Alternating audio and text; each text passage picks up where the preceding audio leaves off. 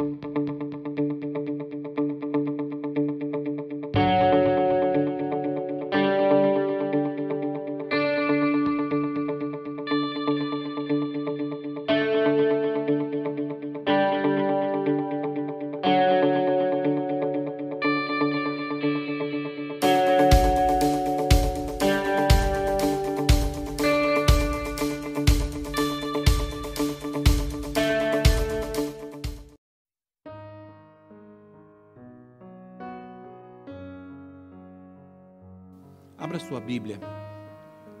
porque eu creio que já nosso tempo foi embora, praticamente. Felizmente, com muita coisa, muita.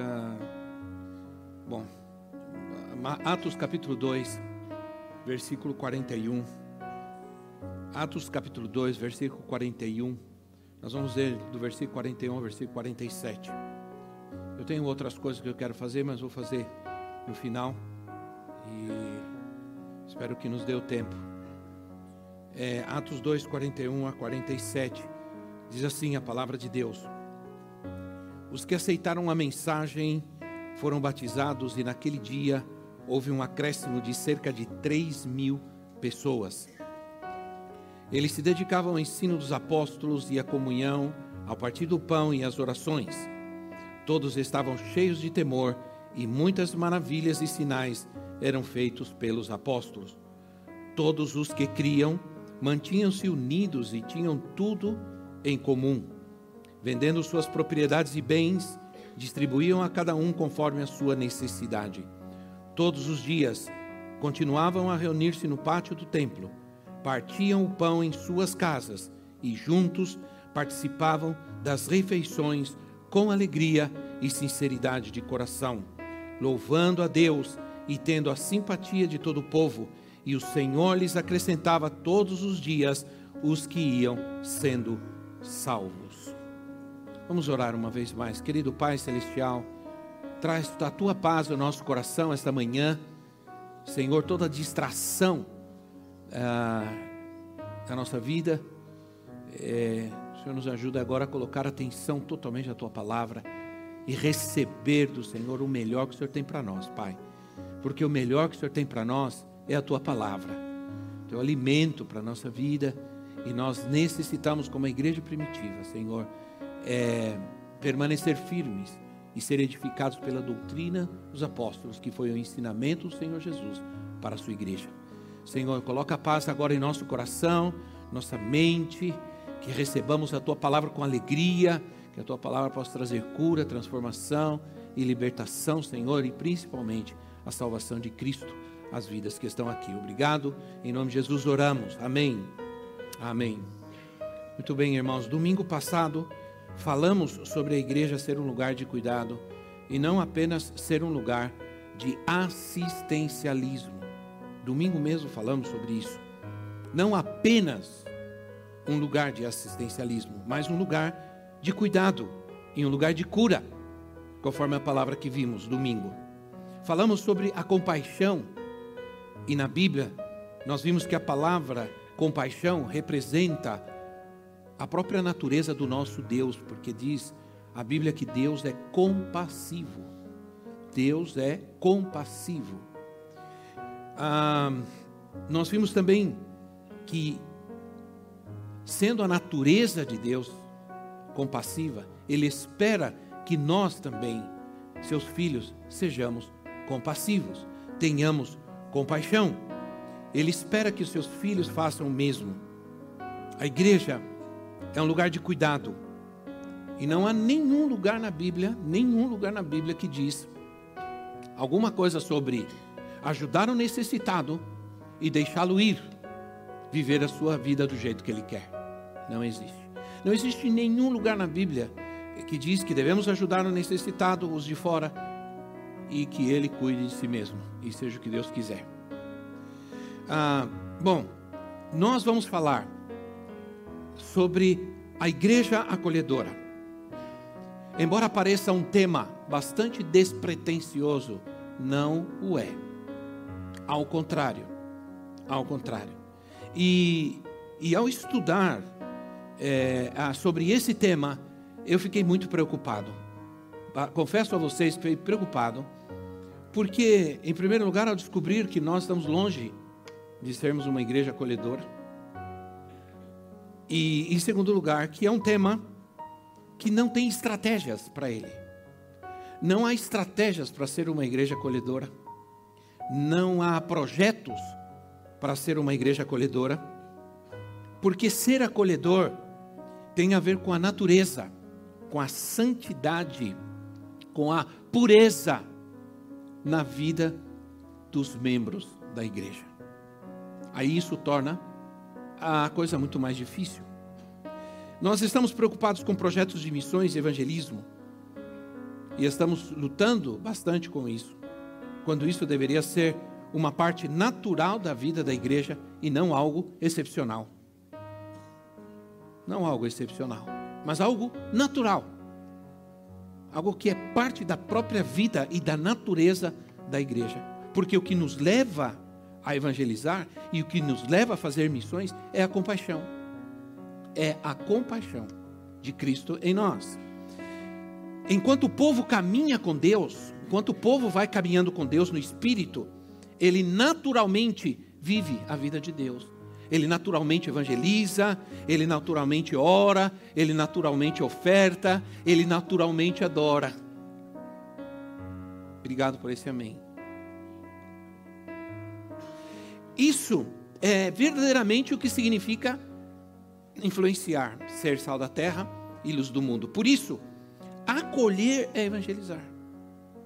Quando nós, quando eu mostrei, e se você procurar a palavra igreja acolhedora, você vai encontrar em toda a internet apenas duas frentes nisso: a igreja católica e a igreja adventista. A igreja católica, o Papa deu uma ordem que a igreja católica deve ser uma igreja acolhedora. E eu, mas eu estou fazendo isso porque eu estou obedecendo ao Espírito Santo, não ao Papa, irmãos. Eu apenas li que ele mandou a igreja ser uma igreja acolhedora. E é interessante ver os conselhos que ele está dando para a igreja católica. Ele diz que acolher é evangelizar.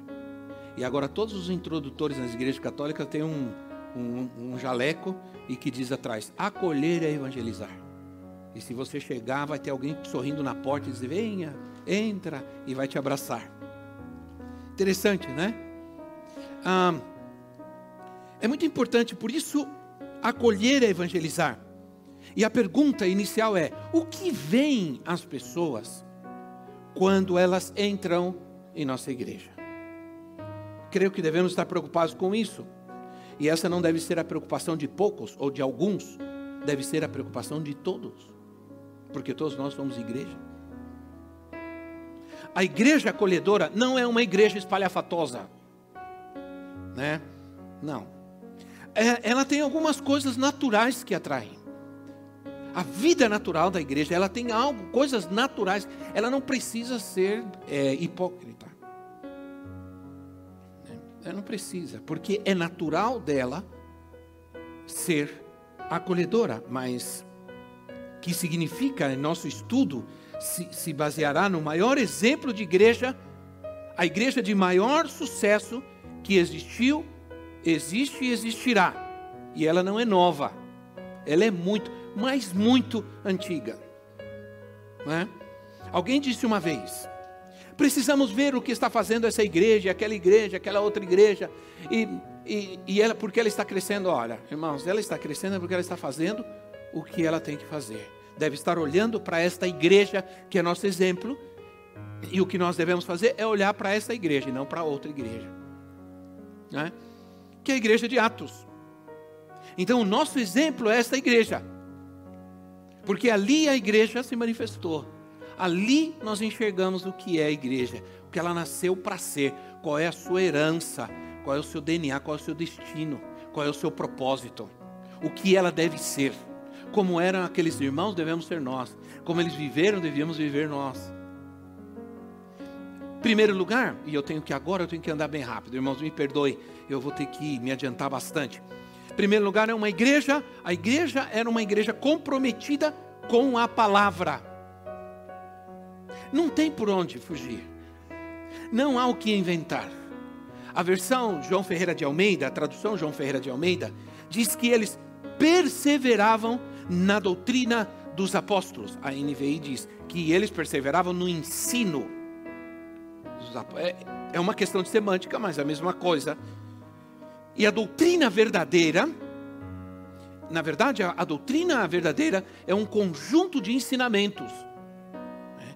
Um, ensinamentos verdadeiros que deve guiar, que deve guiar o conteúdo da igreja, a vida da igreja. Então, doutrina não são regras, doutrina não são costumes, doutrinas não são dogmas de uma igreja, de uma denominação. Doutrina é ensino, é Bíblia, é palavra de Deus. Amém? A doutrina dos apóstolos é, é e continuará sendo tudo o que Jesus ensinou. É a doutrina dos apóstolos. E se nós pensarmos em uma igreja saudável, só há uma igreja saudável se a sua prioridade é o ensino e a obediência a esse ensino. Isso é o que gera uma igreja saudável. o, a obediência ao ensino dos seus membros. A igreja deve ter essa prioridade. Ela deve ter essa prioridade. Por isso, essa característica tem que estar em primeiro lugar. O ensino tem que estar em tudo que ela faz. A palavra tem que ter prioridade. Entende, irmãos? O resto são adereços que nós podemos nos, des, nos, nos, nos eh, desfazer deles, que não vai afetar muita coisa. Mas se nós prescindirmos da palavra, nós vamos ter problemas como igreja. Então, ah, o apóstolo Paulo lembra também os cristãos que a palavra de Deus tem o poder para edificar, porque aqui diz: edificado, edificados na doutrina dos apóstolos. Aí, Paulo diz em Atos 20, 32, o apóstolo Paulo diz, eu não posso explicar o contexto agora, eles agora eu os entrego a Deus e a palavra da sua graça, que pode edificá-los e dar-lhes é, herança entre todos os que são santificados. Uma palavra que edifica e uma palavra, e uma palavra que nos dá, nos dá a herança de Deus, nos dá a herança do Pai. Então, sabe porque o mundo está sem espiritualidade? Vou dizer por quê. Porque o que, o que nos edifica é a palavra, o que nos edificar é alimentar. O amor à palavra de Deus. Como um cristão pode pensar que pode sobreviver em Cristo sem amor à palavra, sem se alimentar da palavra. Como pode crer? É? A, a manutenção da vida espiritual depende da nutrição espiritual. Nós não vivemos só de pão. Não vivemos, sabe por que o mundo está sem espiritualidade? Porque está vivendo só de pão mas nós somos exortados por Deus a viver em, de toda a palavra que sai da boca de Deus. O mundo não está espiritual, porque só se alimenta de pão. Se nos alimentamos de pão, vamos a viver fisicamente, mas só podemos viver espiritualmente nos alimentando de toda palavra que sai da boca de Deus. A Bíblia nos dá sabedoria, a palavra nos dá sabedoria para a vida. Em 2 de Timóteo capítulo 3, versículo 5, diz: Porque desde criança você conhece as sagradas letras que são capazes de torná-lo sábio para a salvação mediante a fé em Jesus Cristo. Em 1 de Coríntios 12, o apóstolo Paulo fala que existe um dom que Deus nos dá, que se chama palavra de sabedoria. E aí a palavra usada é a palavra gnosis, que é uma capacidade de aprender, de, é o conhecimento da mente, é a palavra logos que edifica a nossa vida, que edifica a nossa mente, que alimenta o nosso corpo espiritual e que nos dá a vida de Cristo. Sem ela não há vida de Cristo. Ora, Isaías lá no capítulo 50 e 50, capítulo 50, ele diz que toda é, palavra que sai da boca de Deus, que toda palavra que Deus envia, ela nunca vai voltar vazia.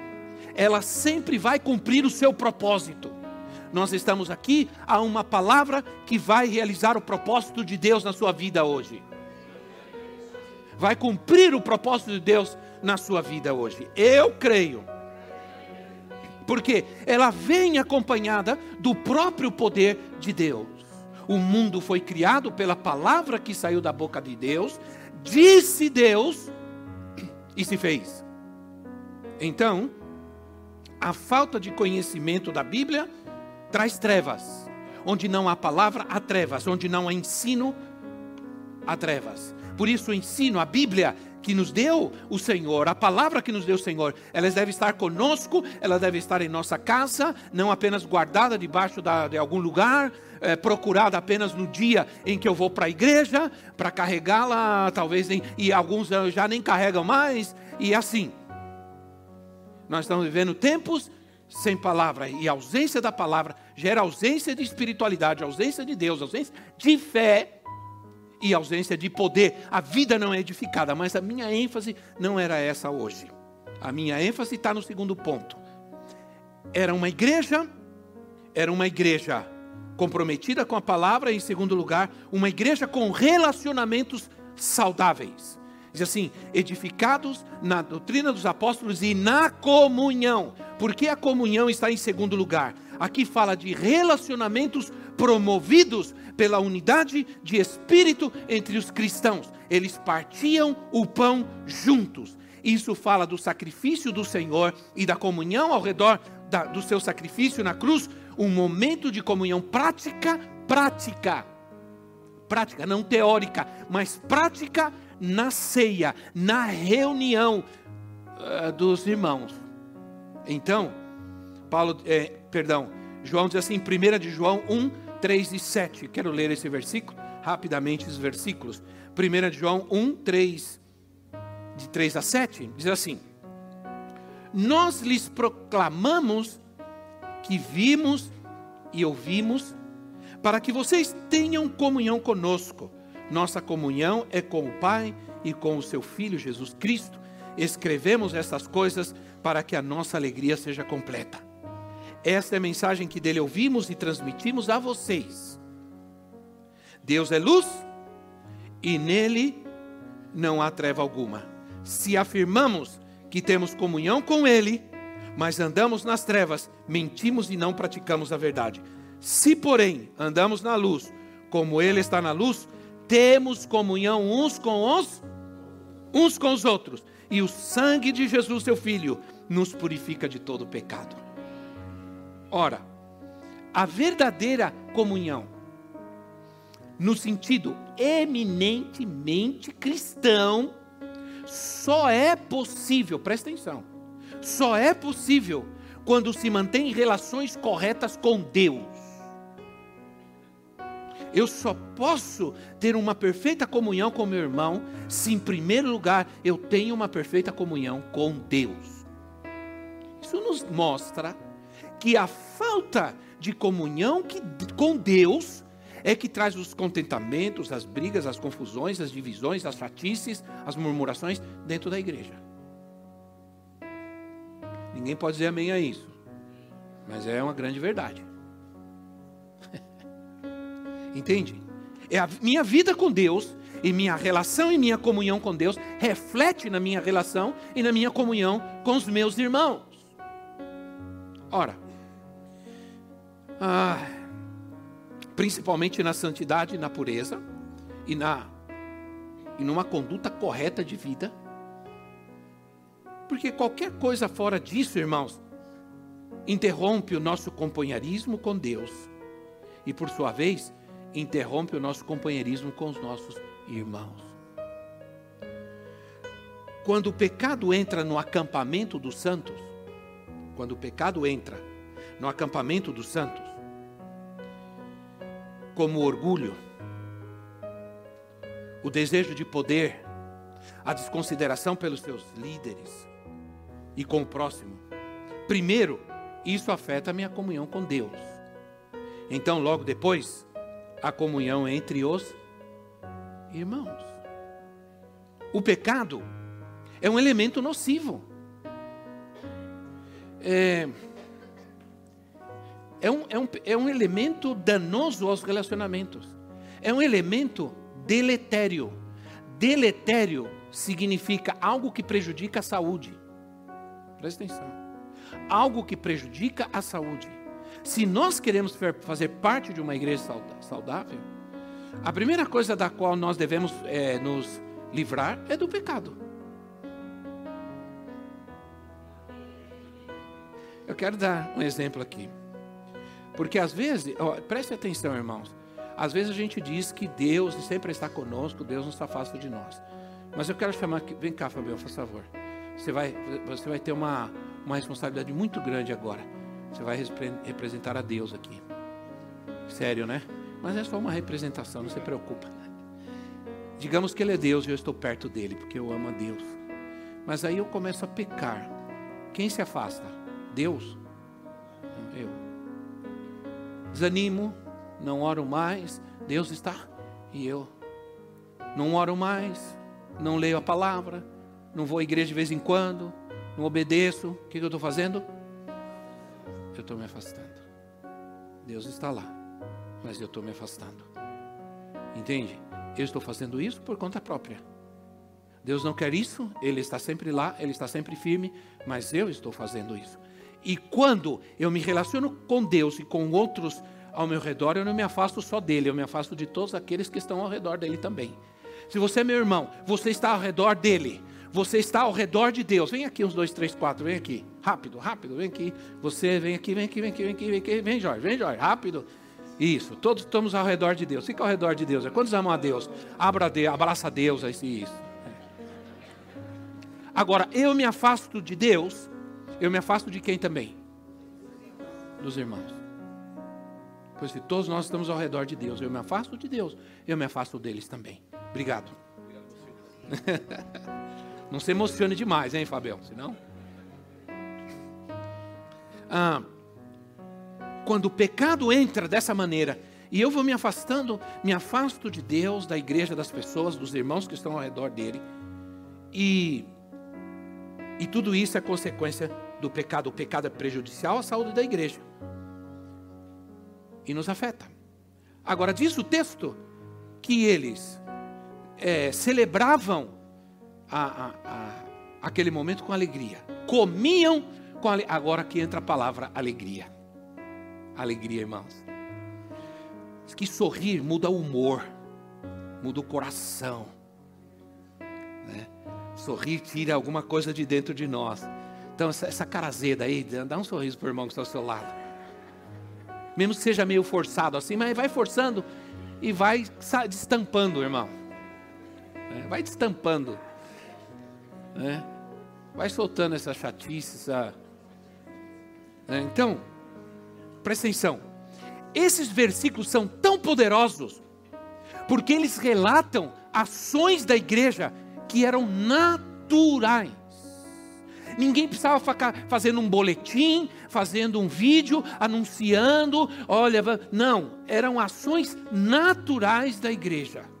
O povo se movia naturalmente para fazer essas coisas, porque era parte da vida deles. Era resultado da nova vida que eles tinham em Cristo. O segredo é que Cristo se tornou o centro das suas vidas. Cristo se tornou a prioridade das suas vidas e, consequentemente, o estar com os irmãos também. Né? Ah, aí diz que, que eles agiam com simplicidade. Eles faziam isso com simplicidade. Diz que havia, algumas versões diz singeleza de coração, outras, diziam, outras dizem sinceridade e outras dizem simplicidade. Simplicidade. Olha que coisas tremendas simplicidade, sinceridade, singeleza. Quanto mais, perdão, irmãos. Quanto mais perdemos nossa pureza na vida cristã, eu quero dizer algo importante aqui. Quanto mais a gente vai perdendo a nossa pureza, a gente vai ficando mais complexo, mais complicado. O povo era simples, singelo. O povo se reunia com sinceridade, com simplicidade, com singeleza, porque havia pureza. Eles estavam centrados em Cristo, na palavra, na doutrina, na palavra dos apóstolos. A gente, irmãos, quando a gente quando vai perdendo a pureza, a gente fica vira gente chata, gente complexa, gente complicada demais. Diga quem está ao seu lado, não seja complicado, irmão. Diga com carinho, diga com carinho.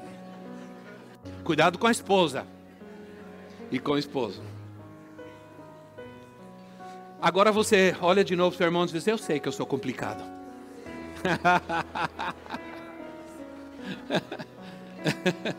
Agora eu te peguei.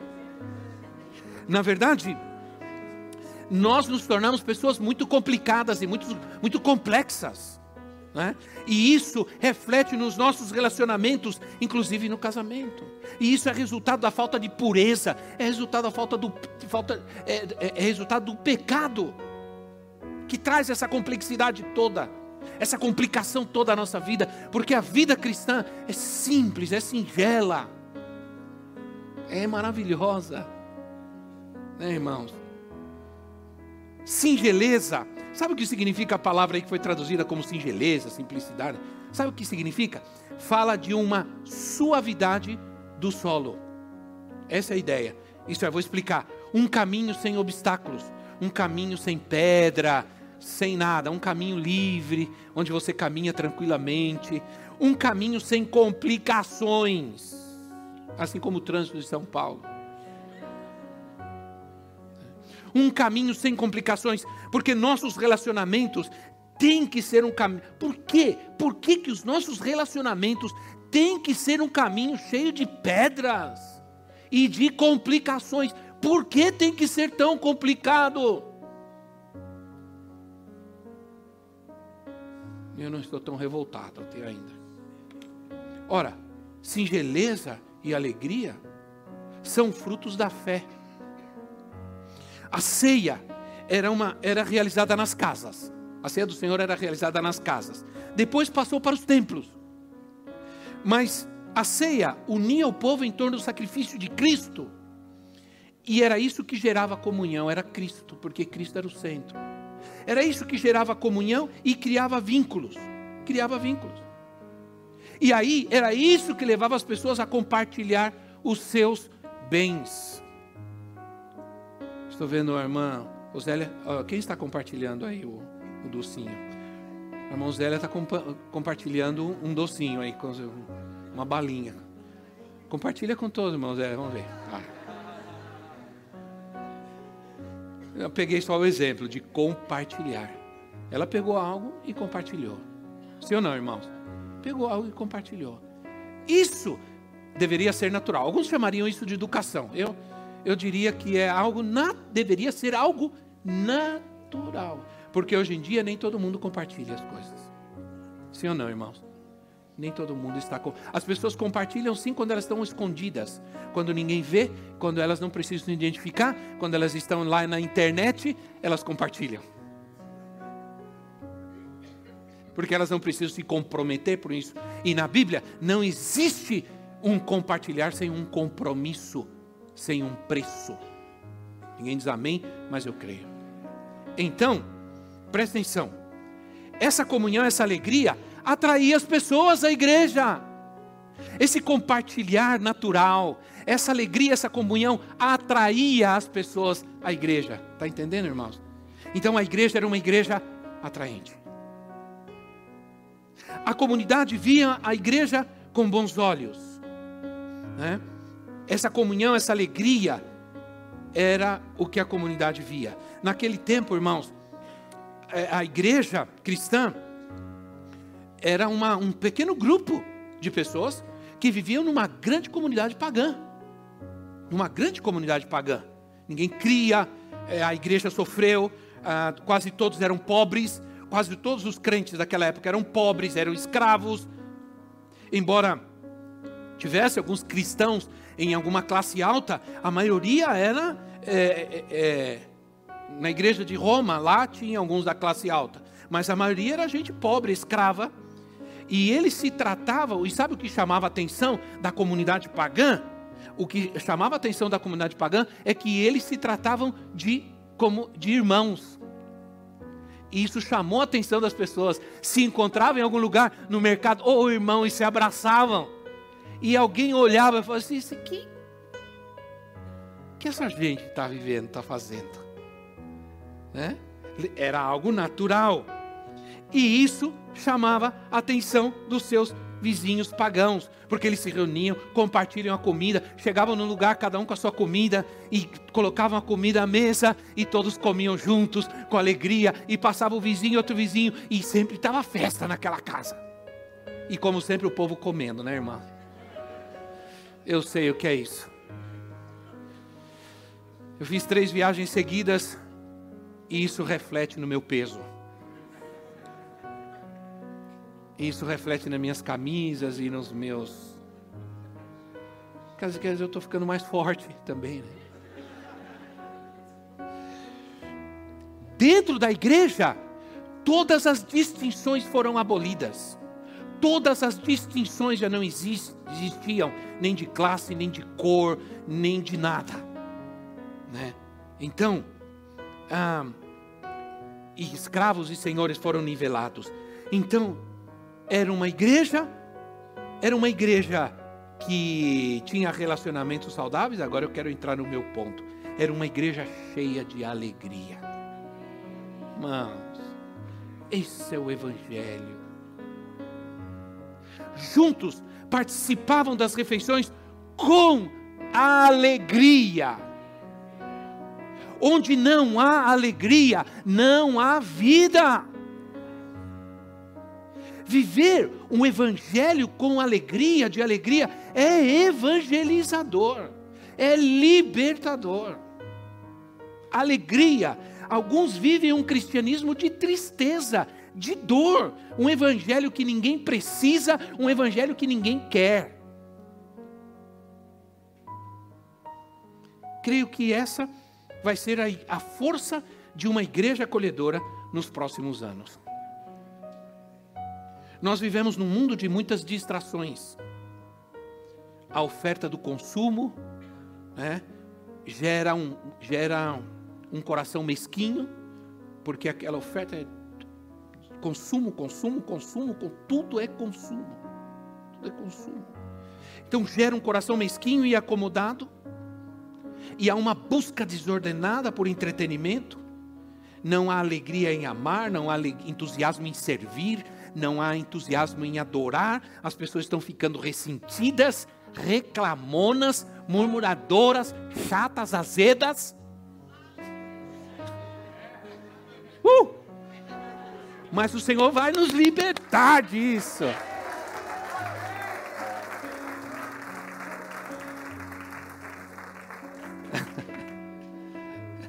Eu creio que em nós, todo tempo, em todo lugar, nós devemos levar a, a, de Cristo, em Cristo, a alegria do Evangelho. A alegria do Evangelho é anunciado pelos profetas. Jesus nasceu, os anjos anunciaram aos pastores no campo. Os anjos chegaram, ei, estou trazendo novas de grande alegria para vocês. Lá em Belém, na cidade de Davi, nasceu o Senhor, o Salvador. Novas de grande alegria.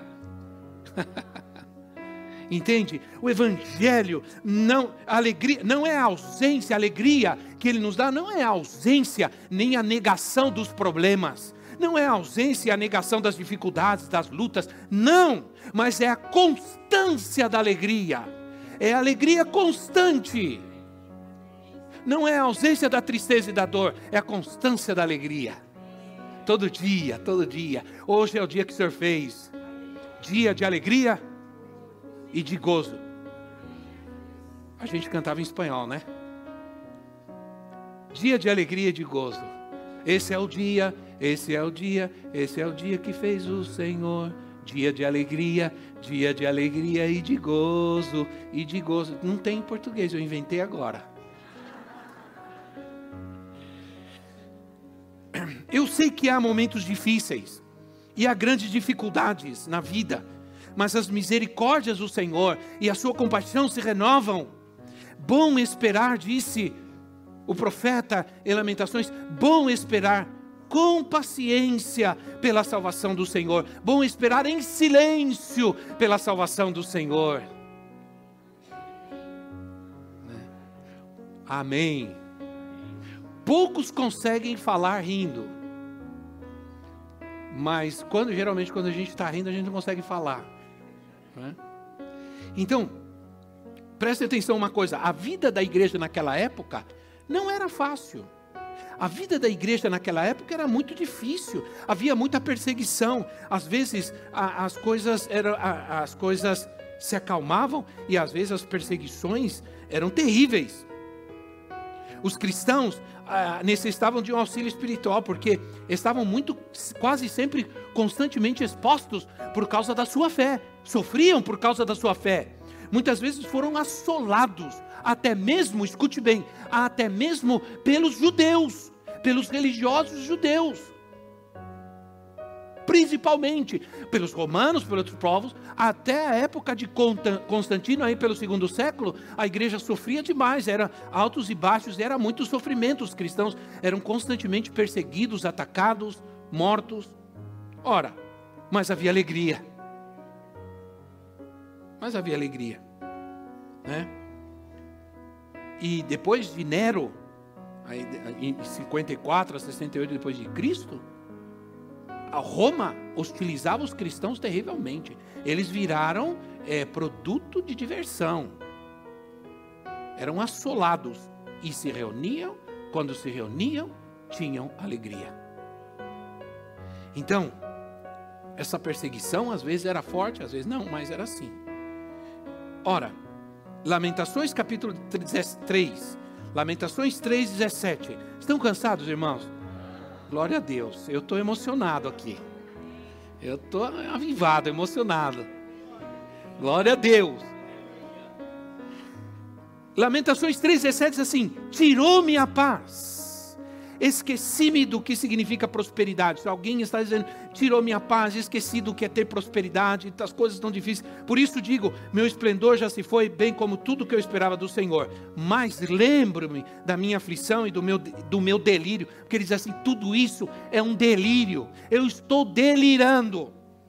Aí eles assim: lembro-me é, do meu delírio, da minha amargura e do meu pesar. Lembro-me bem disso e a minha alma desfalece dentro de mim. Todavia, entretanto, lembro-me também do que me pode dar esperança. é isso, aí está o segredo. Graças ao grande amor do Senhor, é que não somos consumidos, pois as suas misericórdias são inesgotáveis renovam-se grande cada, cada manhã, grande é a sua fidelidade. Digo a mim mesmo: a minha porção é o Senhor, portanto nele porei minha esperança. O Senhor é bom com aqueles cuja esperança está nele, para aqueles que o buscam, é bom esperar tranquilo pela salvação do Senhor. Oh!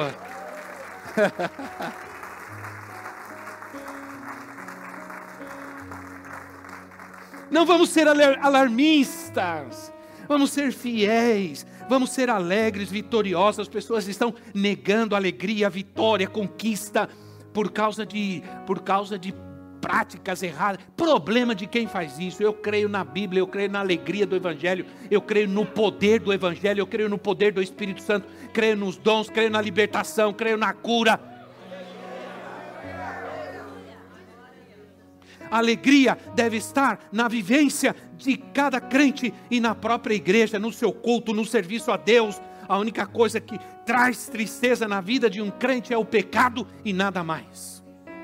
O, peca, o pecado entristece terrivelmente. Quando temos alegria em servir a Deus, em adorar nosso Deus, nosso dinheiro não nos escraviza, o consumo não nos escraviza o nosso dinheiro também vai servir e adorar a Deus. Glória ao Senhor. Nas festas de Israel, nas festas. É, vem ministrar para nós aqui, por favor.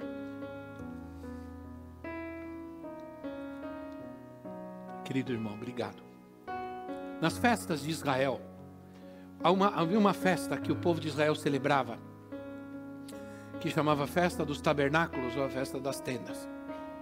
Durante sete dias, eles deixavam tudo, deixavam suas casas, suas camas, deixavam tudo, e eles se reuniam em tendas nas ruas, feitas de galhos de árvore.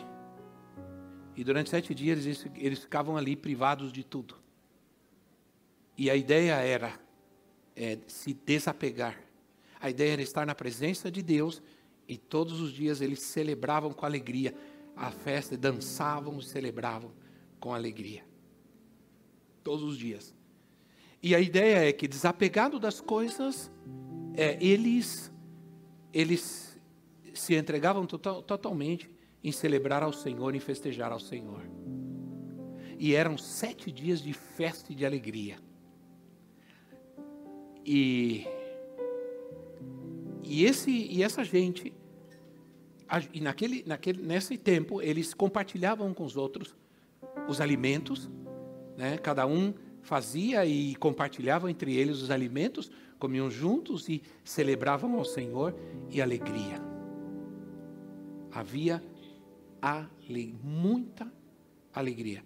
Era chamada também a festa da alegria. Né, irmãos? O Senhor Jesus nos deu alegria. Ele disse: Eu vou dar para vocês a minha alegria, para que a alegria de vocês seja completa.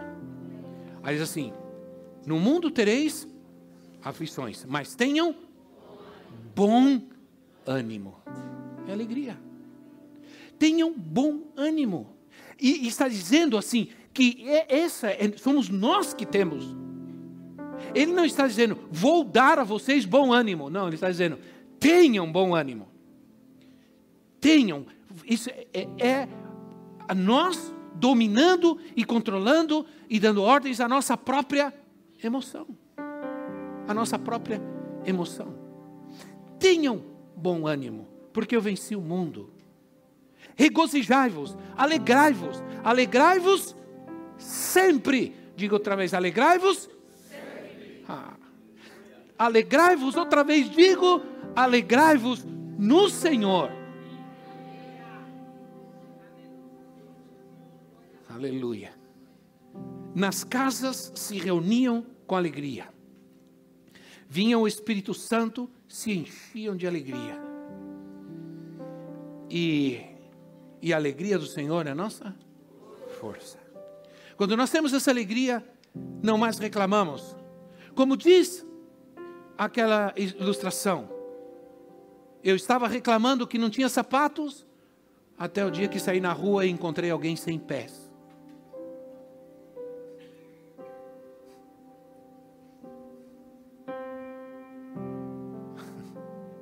Então, irmãos, é, hoje há palavras que definem nossa sociedade, sabia?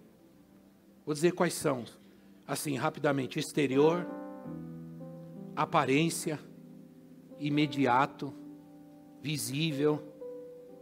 Né? que mais? Dinheiro, provisório, superficial. Essas são palavras que definem, né? Tudo isso gera uma escravidão. Então, quem tem dinheiro consegue ser feliz. Se você está sem dinheiro e não quando você está sem dinheiro não consegue ser feliz, você tem um grande problema. Isso quer dizer que o dinheiro já escravizou a tua vida. Ele já pautou as suas ações. Ele já pautou as suas decisões, ele já te dominou e te controlou. Ele tira a tua paz, ele te dá paz, ele tira a tua paz, ele te engana, ele te domina e te controla. O dinheiro é um Deus, é um Deus maligno, é um demônio.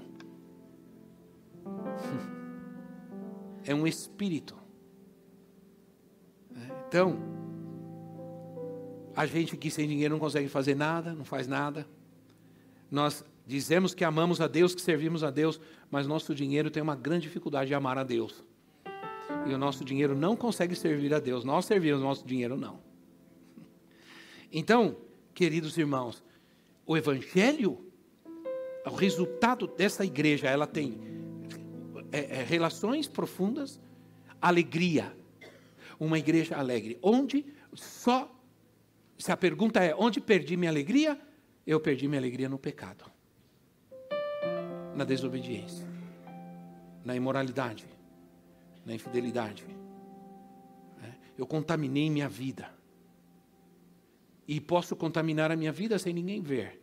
Simplesmente quando eu estou sozinho no meu, no meu computador, no meu quarto, estou contaminando a minha vida e afetando a minha alegria de viver em Cristo.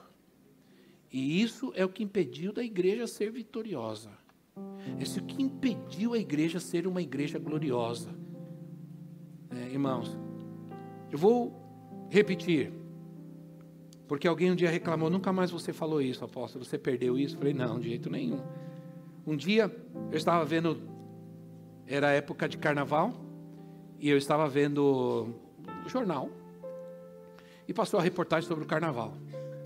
E essa reportagem dizia que havia pessoas que, que estavam em determinado lugar dançando há três dias sem parar. É, eu estou aqui três dias, só alegria, é uma alegria. alegria. Eu falei, mas como é que pode? Eu falei assim, eu não vou permitir na minha vida que alguém que não tenha Cristo seja mais feliz do que eu.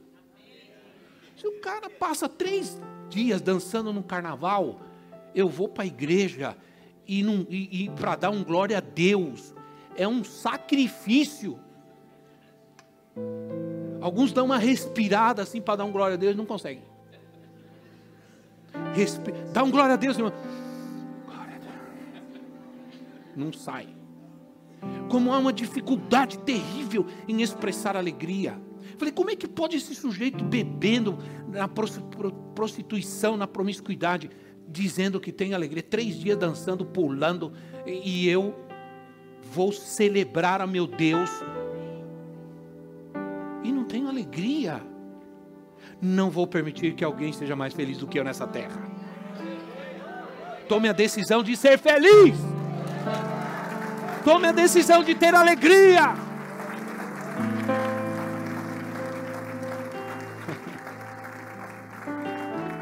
Cristo é o motivo da nossa alegria. Alegria, alegria, alegria, alegria. A gente cantava alegria, alegria. Era isso que eu queria cantar hoje. Cadê? A gente pode cantar, não vai conseguir, né?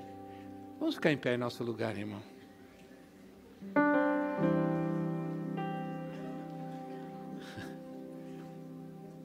A gente antes cantava para a direita, para a esquerda, lembra, irmão? Dá uma volta. Não era lindo? Essa era a igreja, é a igreja de Cristo. Oh, obrigado, Jesus. Eu admiro, respeito quem crê numa liturgia, num... mas eu, irmão, eu creio no evangelho de alegria. Respeito aqueles que creem que a coisa tem que ser Glória a Deus. Tem gente, uma vez alguém me disse, eu só consigo orar e adorar a Deus quando há silêncio e há uma musiquinha de fundo assim. Então eu falei, amém, irmão. Segue assim. O importante é buscar a Deus. Eu creio que no céu vai ser uma coisa assim poderosa, né, irmãos? Imagina. Vamos nos reunir todos os pentecostais no céu. Os reformados vão chorar de tristeza lá. Mas nós não vamos reunir lá, nós vamos fazer festa. Ao nosso Rei, ao nosso Senhor. Glória a Deus. Aleluia. Com seus olhos fechados um instante aí no seu lugar. Bendito Deus, bendito Pai Celestial. Obrigado, Senhor, pela tua palavra. Ela é um fundamento para nós de tudo que o Senhor quer fazer e tudo que o Senhor vai fazer, não somente esse mês de agosto na nossa vida. Nós estamos extremamente agradecidos ao Senhor por esses 29 anos de Cristo Centro. Mas nós sabemos, Senhor, que o Senhor tem muito mais para nós. Não estamos felizes, não, não, estamos, não estamos completamente felizes com o que estamos vivendo, Senhor, porque queremos mais. E isso é que nos enche de mais alegria, Senhor. Saber que nós queremos mais do Senhor para nós como igreja. E mas também há pessoas aqui que provavelmente necessitam, Senhor, de cura, necessitam de libertação, Pai.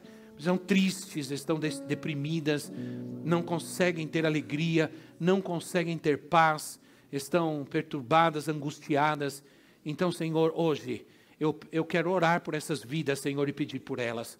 Que o sangue de Jesus, que o poder de Deus as encha agora, em nome do Senhor Jesus, que sejam tocadas profundamente. Se alguém aqui, aqui está aqui que ainda não tem Jesus na sua vida, Toca agora, Senhor, profundamente nesse coração e nessa alma, Senhor, e traz a tua cura, traz a tua libertação, a tua salvação, Senhor, em nome de Jesus Cristo.